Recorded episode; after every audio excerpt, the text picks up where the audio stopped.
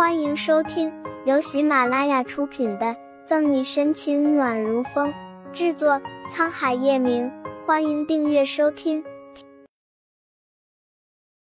第八百零一章，中西结合，难道不好吗？美丽的沈小姐，请。包间里，张泽浩非常绅士的替沈西拉开了椅子，而沈西也因为这声“沈小姐”心情放松了很多。固然他很喜欢警察这个职业，可是被人每天称呼沈队长，突然有人叫他沈小姐，这样的感觉其实还蛮新颖的。只是没想到，才半年时间，张泽浩已经从一个懵懵懂懂的刚毕业大学生，变成了一个创业成功的小老板了。看看你喜欢吃什么？张泽浩打了一个响指，便有人把菜单送到了沈西的面前。我都可以。沈西在吃的这方面是真的不怎么挑，毕竟有些时候他们出任务的话，连着吃三四天压缩饼干都是常有的事。那就把所有招牌菜都上一份吧。看着张泽浩财大气粗的样子，沈西撇了撇嘴，并没有说什么。就算有些时候他会觉得和张泽浩是朋友关系，但是有些时候还是不得不承认，两人的消费观念还是有很大的差距。对了，你最近怎么样？服务生出去了之后，偌大的包间里就只剩下了他们两个人。作为男人的张泽浩，自然是率先打开了话匣子。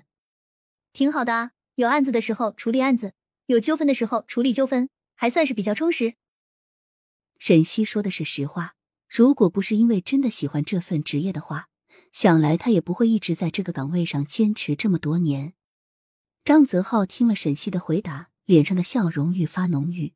他也不知道为什么，明明沈西也不是他见过的女人里面最美丽、最性感、最善解人意的，可是每次和她待在一起，都总会有一种莫名的放松感，就好像是泡在三十多度里的温泉里似的，所有的疲惫都消失的无影无踪了。那你和叶晨玉呢？最近怎么样？张泽浩装作不经意的提起了这个名字。就像是丝毫没有注意到沈西听到这三个字时候的微失态似的。沈西喝了一口桌子上的果汁，稳定了一下心神，轻咳了一声之后，才终于开了口：“没怎么样。”他张泽浩刚想要再进一步问点什么的时候，沈西突然扯开了话题：“对了，你今天怎么会在太原公司？他们公司秦总口中的那个大项目，就是和我谈的。”张泽浩接着沈西的话头往下说着，而刚才关于叶晨玉的话题也就这么翻篇了。既然沈西不想说那个男人，张泽浩也不觉得一直提自己的敌人是件很开心的事。菜肴一个个的被服务生端了上来，让沈西感觉到惊讶的时候，他本以为米其林三星大厨做的一定都是西餐，可是眼前的一幕却让他有些说不出话来。这到底是西餐厅还是中餐厅啊？在原地呆愣了好久之后，沈西终于把这句话问了出来。那可爱的模样让张泽浩忍不住揉了揉他的脑袋。中西结合，难道不好吗？他的脸上依旧带着自信的表情。那我得好好尝尝味道了。挑挑眉，看着这一道道色香味俱全的菜肴，接连几日没有食欲的沈西也不觉有点饿了。张泽浩现在想的什么，沈西自然是不知道的。他现在的全部精力可以说都放在了面前的美味佳肴上，食不言，心无杂念，是对食物最好的尊重。真的不错，这个牛排的口感让我觉得我过去二十几年的饭都好像白吃了一样。